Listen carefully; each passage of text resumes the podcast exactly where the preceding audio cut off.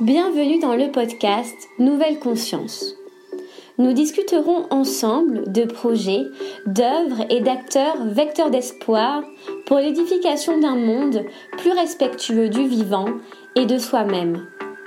Je suis Manon Sala et je chemine depuis longtemps pour comprendre le lien intrinsèque entre le bien-être individuel et l'élan du collectif. Je vous invite à me joindre dans ce jeu de pistes afin de semer ensemble les indices vers une nouvelle conscience.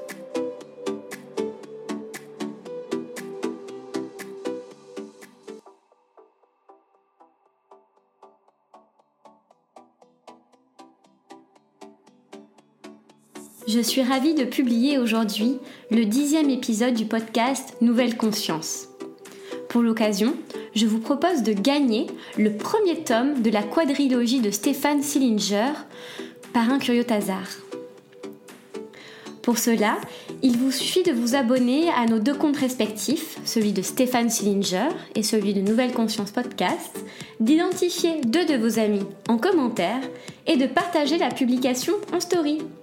C'est parti, bonne chance encore une fois, je souhaitais vous remercier pour vos retours, pour vos commentaires et d'être toujours plus nombreux à me suivre sur Instagram et à m'écouter.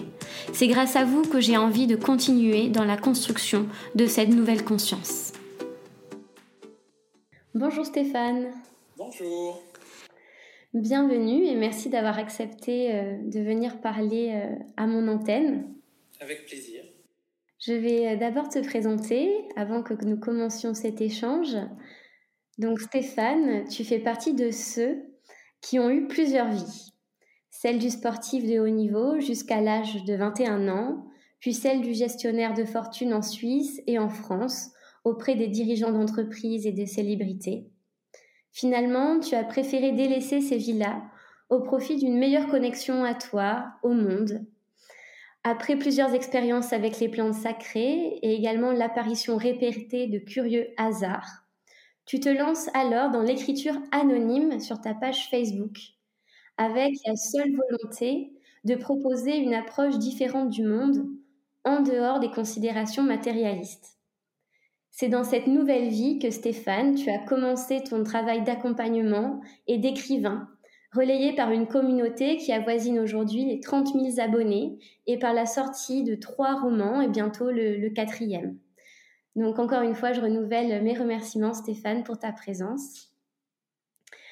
Et euh, je souhaiterais te proposer cette euh, première question euh, qui concerne ton accompagnement. Donc je souhaiterais faire un parallèle entre l'accompagnement que tu proposes aujourd'hui et celui d'avant puisque hum, dans tes autobiographies, en tout cas sur ton profil LinkedIn et sur ton site internet, tu parles de la dimension spirituelle et psychologique qui était centrale et indissociable de l'accompagnement donc euh, de la gestion de fortune. Donc comment s'exprimer ces dimensions-là selon toi dans un monde qui à première vue pourrait paraître euh, très euh, matérialiste justement et, en dehors de considérations spirituelles et, même humaniste par la psychologie Eh bien, comment elle s'exprimait souvent de manière inconsciente. C'est-à-dire que euh, quand j'avais un, client, par exemple, qui souhaitait vendre son entreprise, euh, ça résonnait souvent avec un changement de vie. C'était une manière de dire, euh, parfois, parfois de manière très explicite et parfois pas du tout, mais c'est une manière de dire, je veux plus de sens. J'ai traversé ma vie à à, gérer une entreprise, à euh, employer des gens, à gagner des parts de marché, à être dans l'innovation, peu importe la forme que ça pouvait prendre. On arrive tous à un moment de notre vie où on a envie de changement, où on a fait le tour de quelque chose. Et en l'occurrence, vu qu'on est dans des considérations ici, qu'on était dans des considérations financièrement euh, importantes, c'est quelque chose toujours qui tournait autour euh, de la commercialité, qui tournait autour du business, qui tournait autour euh, des chiffres, du matérialisme. et à un moment, on se rend compte que, très souvent d'ailleurs, cette suractivité professionnelle est le symptôme d'une forme de fuite. La fuite de ce qu'on n'a pas voulu voir, par exemple, euh, ou de ce que nous ne sommes pas prêts à, avoir. Il arrive un moment, alors c'est souvent dans le métier que je faisais, c'est souvent entre 50 et 70 ans, où euh, les gens disent bah, j'ai envie de changer de vie. Et alors ça dépend de personne en personne. Il y avait des gens qui étaient en mesure de dire euh, j'ai envie de plus de sens, j'ai envie de tout vendre et de m'acheter une cabane dans les bois, ou j'ai envie de tout vendre et de faire le tour de l'Inde à pied.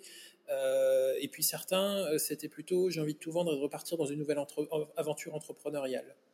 Quoi qu'il en soit, lors de cet accompagnement qui consistait à favoriser la cession et aussi de s'occuper euh, financièrement, on va dire, bancairement parlant, du fruit de la cession, ça consistait à accompagner le dirigeant dans, dans sa réflexion et dans sa volonté de de, passer un cap.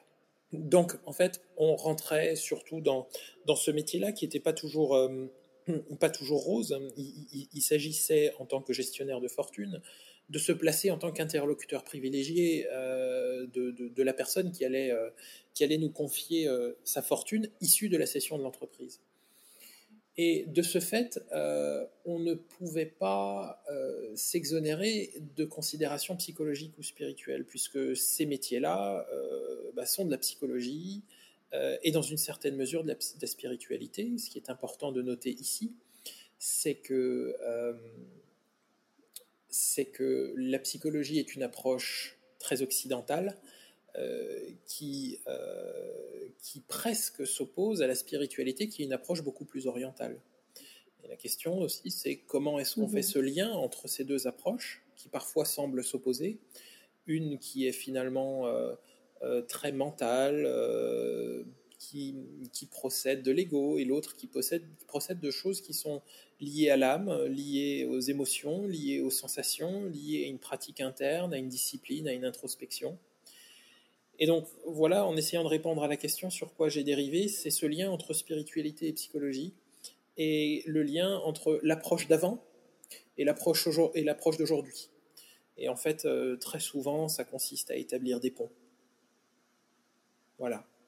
Et est-ce que à l'époque, tu étais en mesure euh, alors que tu n'avais pas encore peut-être eu cette ouverture euh, aux synchronicités que tu nommes souvent euh, curieux hasard, on pourra en parler par la suite. Est-ce que tu avais eu cette euh, prise de conscience que l'accompagnement justement avait une ampleur qui dépassait l'accompagnement bancaire? Tu pouvais déjà nommer la spiritualité, la psychologie dans ton travail ou ça t'est venu après en y réfléchissant? Non, c'était toujours quelque chose de, très saillant, de très présent. Après, dans le milieu, bancaire, euh, ou les, on va dire euh, les, les, grands établissements bancaires dans lesquels les pratiques sont quand même très très très encadrées, euh, où il n'est pas souhaitable, par exemple, que le gestionnaire de fortune en question établisse un lien plus ou moins intime ou plus ou moins proche avec, avec ses clients. ce sont des choses qui ne sont pas du tout, du tout mises en avant, mais dont on ne peut pas vraiment se passer quand on souhaite euh, faire ce genre de métier à peu près moralement, l'idée c'est quand même de servir la personne qu'on a en face de nous. Et comment peut-on servir la personne en face de nous si on n'épouse pas euh, ces considérations spirituelles ou psychologiques Alors spirituelles dans une moindre mesure, surtout en Occident. Euh, et quand je dis spiritualité, je ne parle absolument pas de religion, mais de choses qui sont de l'ordre de la connectivité entre deux êtres. Hein. on pourrait parler de circulation d'énergie, par exemple. Et bien sûr, ces considérations psychologiques, puisqu'il euh, s'agit, lors de cet acte euh, quasiment commercial, qui consiste à établir un contrat pour gérer la fortune d'une personne, qui va donc nous faire confiance, on ne peut pas passer à côté de ces freins, de ces limites psychologiques, de ces ressorts et des choses comme ça. Et puis bien sûr, ça vient résonner avec la nôtre, avec notre psychologie, notre spiritualité. Donc c'est... Euh, c'est quelque chose dont j'avais pleinement conscience, mais c'est que vers la fin où il ne s'agissait pas seulement d'en prendre conscience, mais d'en percevoir toute la profondeur et le caractère absolument fondamental de cette chose-là. Pourquoi? Parce que je me rendais mmh. compte beaucoup, euh, très souvent, que euh, le milliardaire ou le millionnaire plutôt qui devait vendre son yacht suite à un contrôle fiscal était quand même beaucoup, beaucoup, beaucoup plus malheureux que les gens qui n'avaient rien. Donc en fait, la notion de bonheur était aussi complètement indépendante euh, de la surface financière de la personne. Et donc, ben, c'était quoi le bonheur? Euh, mm. Le bonheur, c'était euh, ou s'est manifesté dans la capacité à être conscient de ce qui est en train de se dérouler et être conscient de la chance qu'on a d'être en vie. Et effectivement, certains de mes clients dans mon passé professionnel arrivaient à rentrer en contact avec ça, et c'était aussi parfois la raison pour laquelle ils changeaient de vie parce qu'il s'était rendu compte bah, que voilà, avoir, euh, avoir 500 employés et bosser 80 heures par semaine, euh, c'était pas forcément ce qui contribuait au bonheur, et rajouter un zéro de plus à son compte en banque non plus. Et donc c'est là où euh, c'est là où a commencé à émerger dans cette quête qui ne devrait pas d'ailleurs en être une, hein, puisque le bonheur est le chemin et non pas une destination. Donc le bonheur n'est pas à quêter, il est à vivre. Euh, dans cette quête, c'était bah, c'était ça, c'était de, se rendre compte que euh, il est complètement indépendant de considérations financières. Donc en fait, les, considérations psychologiques et spirituelles sont beaucoup, beaucoup, beaucoup plus centrales que tout le reste pour celui qui est en recherche d'une forme de bonheur ou de vérité. Hmm. D'accord. Et est-ce que c'est quelque chose dont tu pouvais parler facilement avec euh, ceux qui travaillaient dans ton entreprise ou ça a été un cheminement, une prise de conscience très euh, introspective qui t'a conduit justement après à quitter ce poste? Alors, il y, a eu, quelques exceptions euh, dans mes collègues de travail avec des gens qui étaient en mesure de, relativiser sur leur position, puisque c'était des, positions qui étaient quand même assez marquées par une forme de prestige, de pouvoir et bien sûr de paraître. Et effectivement, euh, passé un certain âge, on se rend compte dans ce milieu-là que les gens commencent à prendre du recul sur les responsabilités qu'on leur donne et, se rendent compte en fait du, simulacre euh, qu'est en général ce genre, ce genre de carrière. Et donc, il arrive aussi qu'avec des, clients, des clients qui étaient complètement ouverts à ce, genre de perspective, on arrivait à rentrer dans, le fond des choses et finalement, euh, mais si on peut appeler ça des succès professionnels, mes, mes, plus grands succès professionnels ne se sont pas faits autour de considérations financières. C'est souvent des gens avec qui j'ai pu connecter euh, énergétiquement et intimement euh, d'une manière profonde, où on s'est rendu compte bah, que voilà, il fallait qu'on travaille ensemble euh, parce qu'on avait en face de nous un humain qui avait la même appréhension de l'existence, la même perception de l'existence, et que ça, ça valait bien plus que toute forme de, paraître ou de, ou de connaissances techniques. Hmm. Ça devait être magnifique justement de réussir à, à crever l'abcès, à, casser la carapace et à justement établir ce lien, cette énergie avec une personne qui ne venait pas pour ça et voir que voilà, ça demande de dépasser la considération euh, juste euh, matérielle. Ça devait être des beaux moments. Oui, c'est exactement ça. C'est ce qui me, c'est ce qui m'a permis de tenir dans les dernières années, c'est chercher, chercher la profondeur dans ce monde, euh, dans ce monde de paraître. Mais pour répondre à un aspect de ta question précédente, effectivement, c'était quand même un grand chemin d'introspection, un chemin qui se fait seul. Mais est-ce que c'est pas ça aussi euh, la quête spirituelle ou le chemin spirituel, c'est Jung qui dit, hein, celui qui regarde à l'extérieur rêve et celui qui regarde à l'intérieur s'éveille. Et donc, euh, si, on pousse, euh, si on pousse la réflexion et l'interprétation un petit peu plus loin, ce qui arrive souvent dans les gens qui me consultent, et donc ce qui m'est arrivé également dans ma carrière, c'est on s'avance tous et on se dirige tous vers l'insupportable. C'est-à-dire qu'on pourrait même aller jusqu'à interpréter que j'ai à un moment, euh, un certain niveau de conscience dans ma vie, lors d'un certain niveau de conscience, choisi le chemin vers l'insupportabilité qui m'a permis d'éclore à une forme de spiritualité. Mais cette éclosion ne peut se faire qu'avec une pression externe extrême. Donc il a fallu que je me baigne dans un milieu et dans une atmosphère où tout ça a été profondément renié et rejeté pour sentir émerger et éclore une force contraire à l'intérieur qui à un moment donne l'impulsion nécessaire, la force nécessaire mm. pour sauter dans le vide. D'accord.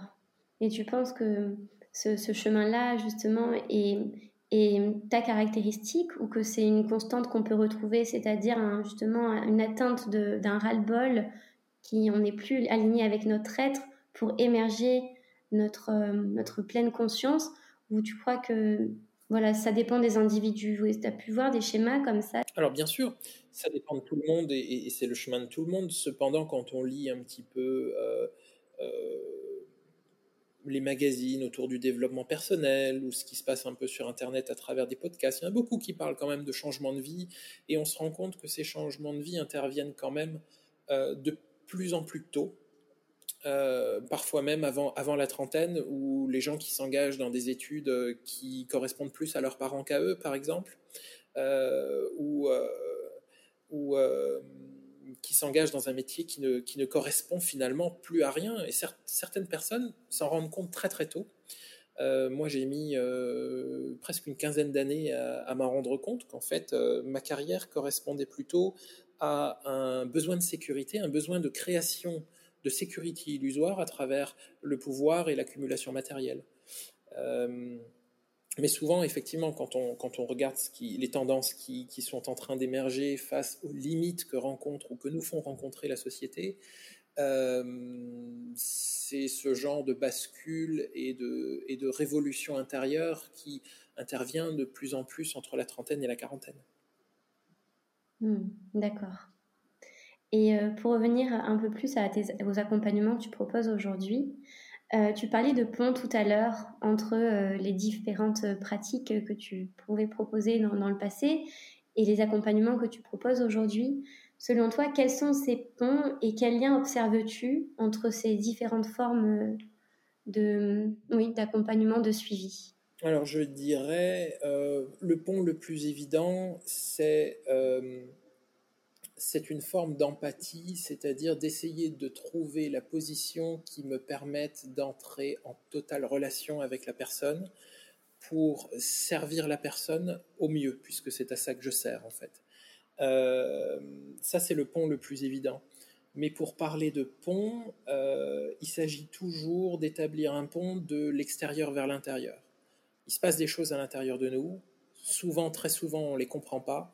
Donc, comme, ce qui se passe à l'intérieur de nous, qui est issu d'un nombre incalculable de paramètres et de facteurs, n'est pas conscientisé, on agit à l'extérieur dans nos vies euh, de manière inconsciente. Et Jung dit par exemple ce que euh, tant que tu n'auras pas rendu l'inconscient conscient, il dirigera ta vie et tu l'appelleras destin. Et alors on dit oh là c'est le destin. Euh, comme ces gens qui disent bah voilà par exemple je ne tombe que sur des mecs, euh, dans un couple, je ne tombe que sur des mecs qui me trompent, par exemple. La question, c'est qu'est-ce qui en toi vient, euh, quel est le ressort et le mécanisme inconscient qui vient attirer toujours cette même expérience de la trahison? Et ça peut s'exprimer avec énormément de, scénarios, comme euh, des gens qui se font rejeter, des gens qui se font abandonner, des gens qui se font emprisonner. Il y a toujours une part inconsciente de nous qui vient générer des mécanismes externes et ces mécanismes, ces réactions et ces comportements externes viennent conditionner nos interactions avec les autres humains. Mais leurs sources ne prennent que leur, leur, source, la, source de ces mécanismes se situe euh, dans notre conception du monde, dans notre vision intérieure du monde. Si je crois que les gens sont violents, je vais faire l'expérience de la violence dans la vie. Si je crois que les gens euh, ne sont pas fiables, je vais faire cette expérience-là. Mm. Donc voilà le pont qu'il convient d'établir pour parler d'un autre pont, pas forcément de mon ancienne carrière à la nouvelle, si toutefois on pourrait appeler ça une carrière, mais euh, le, le, pont qui est nécessaire, c'est entre l'intérieur et l'extérieur, entre le subconscient ou l'inconscient et le conscient. D'accord. Donc, euh, donc toi, tu mettrais le conscient à l'extérieur dans nos actions, c'est ça, d'après ce que j'ai compris euh? Non, de manière un petit peu plus exacte, euh, nous sommes dirigés par notre inconscient. Et plus nous rendons l'inconscient conscient, plus les choix que nous faisons dans la vie euh, deviennent cohérents avec ce que nous voulons. Hmm. C'est un grand raccourci, mais c'est de cet ordre-là. L'extérieur est le reflet de l'intérieur. D'accord. Et est-ce que justement, dans les accompagnements que tu proposes et même dans tes écrits, est-ce que tu essaies d'accompagner les gens pour que leur inconscient éclot, pour justement les relier à, leur inconscient? Est-ce que c'est une partie de, ton travail maintenant? Oui, c'est une, partie de l'accompagnement que je propose, c'est-à-dire à travers un jeu de, questionnement et, on va dire de, connexion à l'autre euh, par quelque chose. Alors c'est toujours très, très abstrait quand on parle d'énergie, de vibration ou de choses comme ça. On arrive à se mettre sur la même fréquence que l'autre, euh, plus ou moins consciemment d'ailleurs. Et euh, à travers un jeu de questions et à travers ce que cette personne exprime et surtout à travers ce qu'elle n'exprime pas ou ce qu'elle veut pas exprimer, on peut arriver à faire ressortir les ressorts inconscients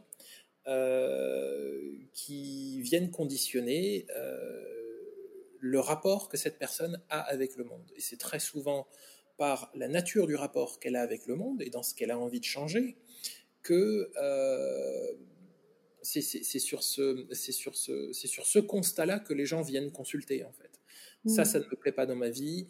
Euh, j'aimerais le changer, euh, j'aimerais me libérer de cette addiction, j'aimerais sortir de cette dépendance affective, j'aimerais euh, sortir de ce couple, de cette relation toxique, etc. Il y a une infinité de sujets pour lesquels on me consulte. ce qui empêche les gens de bouger librement se situe toujours dans un mécanisme inconscient, parce que s'il était conscient, il bougerait. Donc la question, c'est d'aller creuser sur les ressorts inconscients, et ça, ça se fait par un jeu de questionnement qui amène la personne à accoucher de choses euh, qu'elle ne peut pas faire d'elle-même à elle-même. Hein. Hmm. D'accord, on a vraiment besoin de quelqu'un de l'extérieur ou de quelque chose, d'un événement, ou c'est forcément une personne Alors, bien sûr, euh, le, rôle, le rôle de l'événement. Euh, souvent, euh, il arrive que les gens ne souhaitent pas faire face à la problématique que la vie leur propose. et ce que, ce que nous ne conscientisons pas se reproduit toujours, en fait. On est amené à refaire et à répéter les mêmes schémas. Et chez certaines personnes, quand ce genre de tension est très très forte très enfoui, euh, ça peut se manifester par un événement extérieur comme un accident, un traumatisme. Euh, ça peut être n'importe quoi, ça peut être un accident de ski, un accident de voiture, ça peut être une rupture, ça peut être une maladie, souvent que le corps exprime. Euh, et effectivement, ces événements peuvent être des déclencheurs. Oui. Et d'après ce que j'ai pu lire et également ce que tu dis, d'après ce que tu dis, voilà, tu ne vas pas utiliser euh, une technique, tu ne te mets pas dans une case d'hypnothérapeute, de psychologue, mais c'est plutôt voilà l'empathie et ce que tu vas ressentir qui va guider ta relation à l'autre finalement. C'est ça? Alors oui, avec la volonté d'être le moins directif possible de, et de, euh, de ne perturber le chemin de la personne avec mes propres travers. Donc ça, ça nécessite d'observer ce qu'on appelle le contre-transfert euh, et, et, d'être conscient. Donc en fait, plus je me connais, plus je suis en mesure d'être pertinent avec l'autre. Il y a quelque chose qui est très à la mode en ce moment, on appelle ça la clairvoyance. Euh, j'aime pas trop le terme parce qu'il y a une notion de voyance, il y a une notion de médiumnité à l'intérieur. En fait, il s'agit, euh, il s'agit de se connecter et d'écouter son intuition. Euh, notre cerveau perçoit énormément plus de messages que nous n'en prenons conscience. Donc le cerveau perçoit un, certain nombre de messages euh, qui dépassent la sensorialité, qui dépassent nos cinq sens, qui est de l'ordre du vibratoire, qui est de l'ordre des énergies, Mm. Et euh, il n'en traite, il n'en traite que 10%. Et dans ces 10%, il n'y a que 10% dont nous pouvons être vraiment conscients. Mais en fait, qu'est-ce qui se passe sur tout ce qui n'est pas vraiment traité? C'est quand même intégré par le corps. C'est quand même vécu comme une caisse de résonance. Mm. Pour peu qu'on porte attention en tant que, euh, en tant que, que, thérapeute, pour peu qu'on porte une attention dans ce qui se passe dans notre corps et qu'on ne laisse pas l'ego et notre propre euh, contre-transfert intervenir là-dedans, euh, on peut arriver à se connecter à quelque chose qui nous dépasse, euh, qui est de l'ordre du spirituel et qui permet d'accéder à une forme d'intuition.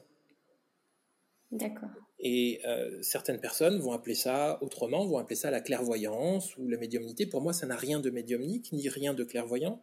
C'est juste porter son attention sur ce que le mental et l'ego ne perçoivent pas. Et mm. de ce fait, euh, ça donne lieu parfois à des, euh, à des, euh, intuitions très fortes qui souvent s'avèrent très justes et qui résonnent avec la personne. Et c'est ce que j'appelle entrer en résonance avec quelqu'un et, dans un monde où on n'entre plus en résonance entre nous. Parfois même, euh, on, forme des couples où on couche ensemble sans jamais se rencontrer. Et euh, l'idée, c'est de se rencontrer avant de, avant de d'aller euh, d'aller consommer la tension ou d'aller expulser ou se débarrasser de cette tension entre les gens qui est en fait le refus de se rencontrer vraiment. Là, l'idée, c'est de se rencontrer et d'entrer en résonance pour pouvoir justement essayer de faire quelque chose de pertinent dans une interaction thérapeutique. D'accord. Tu parles beaucoup d'une mystérieuse intelligence universelle. Euh, est-ce que cette intuition fait partie de cette euh, intelligence universelle? Et pourrais-tu, s'il te plaît, euh, expliquer ce terme? Alors, expliquer ce terme. Alors, je me suis rendu compte que souvent, lorsque je parlais d'intelligence, euh, les gens comprenaient quelque chose de finalement très mental, très cérébral, euh, finalement très intellectuel, alors que le mot intelligence englobe une, infinité de nuances, euh, qui est en fait, en fait l'acte de faire intelligence, c'est-à-dire d'être en mesure d'interagir avec son environnement et pourquoi pas d'y distiller une forme d'intention euh, et plus on pénètre la profondeur des liens qui nous lient au vivant et à la vie et à, cette expérience qu'est la vie, plus on rentre dans des strates euh, profondes de compréhension, de perception et d'intuition sur tout ce qui nous arrive, et plus on rentre en contact avec le sentiment qu'il y a une intelligence derrière tout ça. C'est-à-dire que tout ça a un sens. On pourrait traverser la vie et se dire qu'il n'y a aucun sens et du coup ne faire aucun sens dans ce qu'on fait, ne donner aucune direction à ce qu'on fait. Plus on y met du sens, plus tout prend du sens. Hmm. Et en fait, euh, dans mon parcours qui est le mien, à travers les plantes sacrées notamment, à travers le chamanisme, à travers beaucoup de méditation, euh, je ne peux plus renier le caractère absolument euh, quasiment outrancier de, de, cette intelligence qui dirige les événements. Et que tout a un sens, tout a une raison, tout arrive pour une raison. Et en fait, c'est là où on peut commencer à parler du lien entre notre inconscient, à la fois individuel et à la fois collectif. Nous sommes tous reliés par une dimension, dans une dimension énergétique à un niveau inconscient. Je dis souvent la somme des âmes dans l'univers est égale à 1. Il n'y a qu'une seule âme dans l'univers. Il n'y a pas ton mhm. âme, il n'y a pas mon âme. C'est la même chose qui anime nos sacs de viande et d'os, en fait. Et l'ego est ce programme qui vient se greffer sur ce, sur ce, euh, sur ce système d'exploitation qui est la conscience. Et donc il y a un logiciel qui vient se greffer là-dessus, pour prendre l'analogie informatique, qu'on appelle l'ego et qui nous permet de considérer notre individualité. Toi et moi, nous ne sommes pas la même personne et c'est ce qui va nous permettre d'interagir. Un niveau plus profond, l'ego, c'est ce qui va permettre à l'intelligence universelle ou au vivant ou à la source ou à ce que certaines personnes vont appeler Dieu ou à l'univers, peu importe comment on l'appelle, c'est ce qui va permettre à chaque fois à cette énergie qui circule à travers nos véhicules de chair de faire une expérience différenciée de l'existence depuis un autre point de vue. Hmm. Donc, tu es toi, l'univers qui s'expérimente lui-même à travers une forme humaine pendant une très courte période. L'ego te permet de faire l'expérience de cela de manière complètement individuelle et différenciée. Moi aussi, j'ai un ego qui me permet de faire l'expérience complètement différente. Et cela va donner une multiplicité d'expériences à ce vivant, à cette intelligence universelle, à cet univers qui s'exprime à travers nous, et venir en, enrichir la jouissance que le divin souhaite faire de l'expérience à travers nous. Mmh, c'est beau, ça, me fait beaucoup réfléchir, ça pose tellement de questionnements. Euh, d'accord, donc tu, disais que c'était le divin qui souhaitait faire l'expérience à travers nous. Donc ça donne encore plus de sens finalement, en tout cas quand on entend cette phrase parce que c'est comme ça, me fait penser à la réincarnation comme si notre âme avait choisi ce corps, cet ego, pour vivre une expérience Mhm. Euh, là, c'est ça, ça peut être un petit peu compliqué de rentrer, de rentrer dans, dans les détails, puisque, euh, mais on peut, on peut essayer. C'est juste qu'on essaye d'enfermer en mots des choses qui normalement ne se décrivent pas, mais se vivent à travers, mhm. euh, à travers plusieurs pratiques, et c'est ce que les grandes traditions nous enseignent depuis 3000 ans, avec, en déformant des expériences personnelles à travers des livres et à travers des mots. Et donc, dès qu'on est dans les mots, on va s'éloigner de quelque chose de fondamentalement euh, de transcendant et que j'appelle l'expérience directe. Mais encore une fois, dans, dans, ce que tu dis, tu dis mon âme. Mais en fait, c'est l'âme avec un grand A. Et c'est l'ego qui vient limiter notre perception de cela, puisque l'ego, sa raison d'être, c'est de permettre notre individualité, notre différenciation, de sorte à nous permettre d'interagir avec autrui. Et donc, mm. certaines personnes euh, qui sont sur un chemin spirituel veulent tuer l'ego. Et c'est fortement contre-productif parce que ça nous empêcherait de vivre, puisque c'est l'ego qui me permet d'interagir euh, avec l'existence en tant qu'entité et non pas en tant qu'âme euh, complètement dépersonnifiée qui, n'a plus aucune existence et qui ne peut plus rester attachée au corps sans le, sans le processus de l'ego. Donc certaines personnes veulent tuer l'ego, alors qu'en fait il s'agirait de placer l'ego de déplacer l'ego du rang de maître au rang d'outil. Et donc il y a cette phrase qui dit l'ego est un très mauvais maître et un très bel outil, mm. ou un très bon serviteur. Et donc,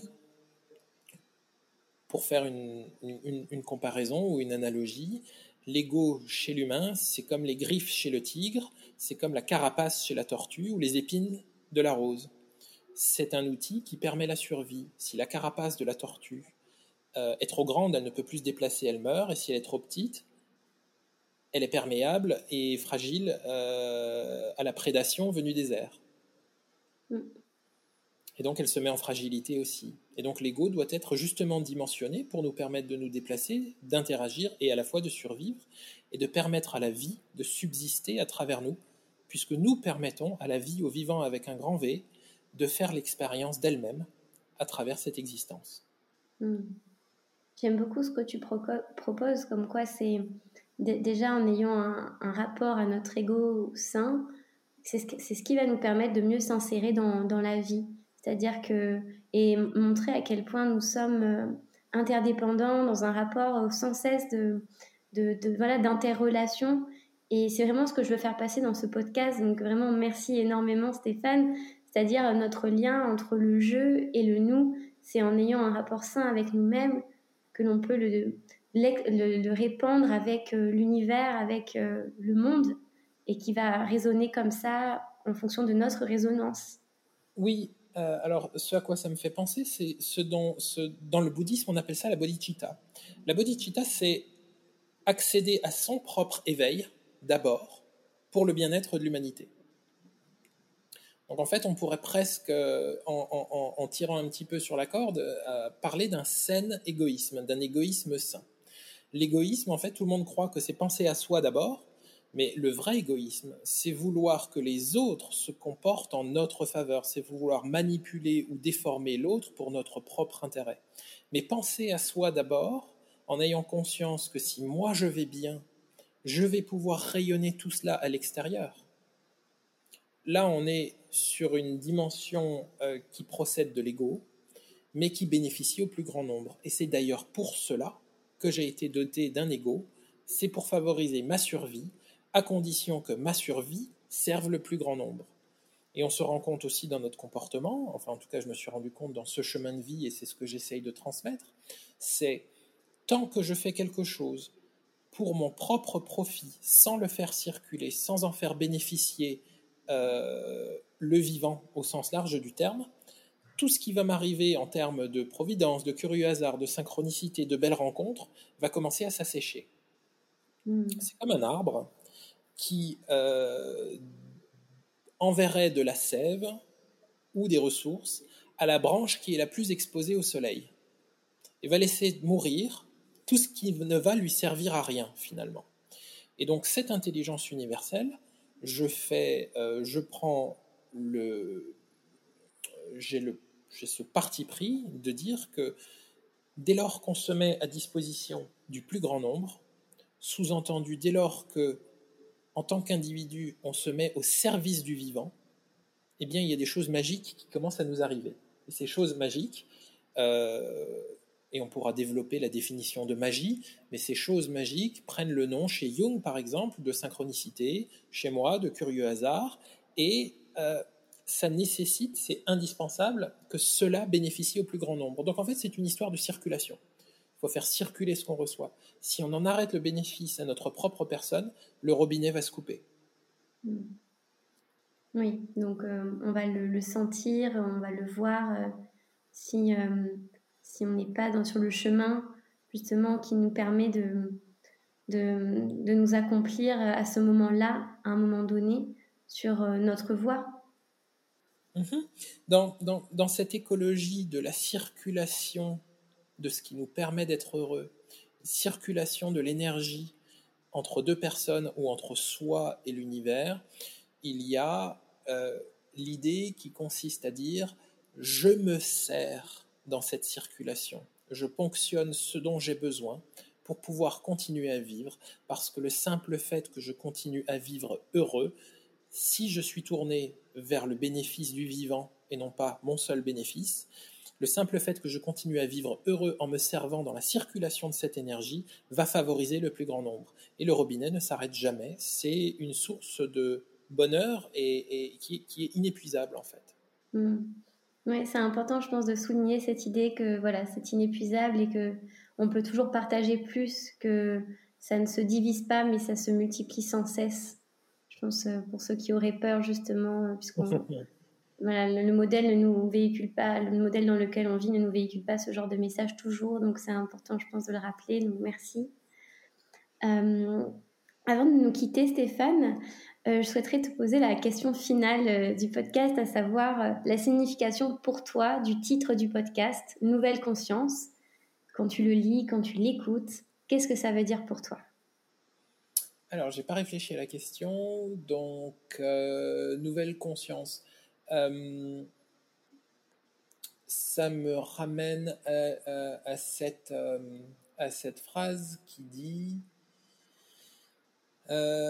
la définition de la folie, c'est de faire toujours la même chose et d'en attendre un résultat différent. Donc, euh, quand on regarde un petit peu l'état du monde, quand on regarde ce qui est en train de se passer, on se rend compte que c'est le fruit d'un certain niveau de conscience. Et que si on veut changer les choses, il va falloir une nouvelle conscience. Voilà comment je le comprends. C'est peut-être un petit peu euh, le level up euh, de la compréhension des choses. Et effectivement, en partageant, et je te remercie, en partageant ce genre d'idées, euh, c'est un peu ça, déjà, c'est ce dont, ce dont je parlais, c'est ça, faire circuler l'énergie en fait. C'est le même principe que ce que j'appelle les curieux hasards. Quand je, par exemple, publie un texte en ligne, eh ben, sur les 40 000 personnes, il y a forcément 5% des gens à qui ça va parler. Et effectivement, ces 5% des gens vont raisonner. Et ce que tu es en train de faire là, eh bien, c'est exactement la même chose. C'est-à-dire que les gens qui vont nous écouter, il y a peut-être 10% des gens pour qui ça va parler et ça va vraiment résonner, il va vraiment y avoir un impact. Et donc, j'imagine que c'est ça, accéder à une nouvelle conscience, c'est de rendre disponible la sagesse des uns et des autres. Hmm, d'accord. Oui, ben, ça convient tellement pour, euh, pour ce médium-là, pour ce médium du podcast. ben, notre échange s'arrête ici. Et euh, vous pouvez suivre Stéphane sur sa page Facebook, sa page Instagram par un curieux hasard, également sur son site internet. Donc, euh, tu proposes des accompagnements, des stages, la vente de tes livres également. Donc euh, voilà, si vous voulez prolonger votre échange avec Stéphane, c'est possible par ces, par ces, ces biais-là.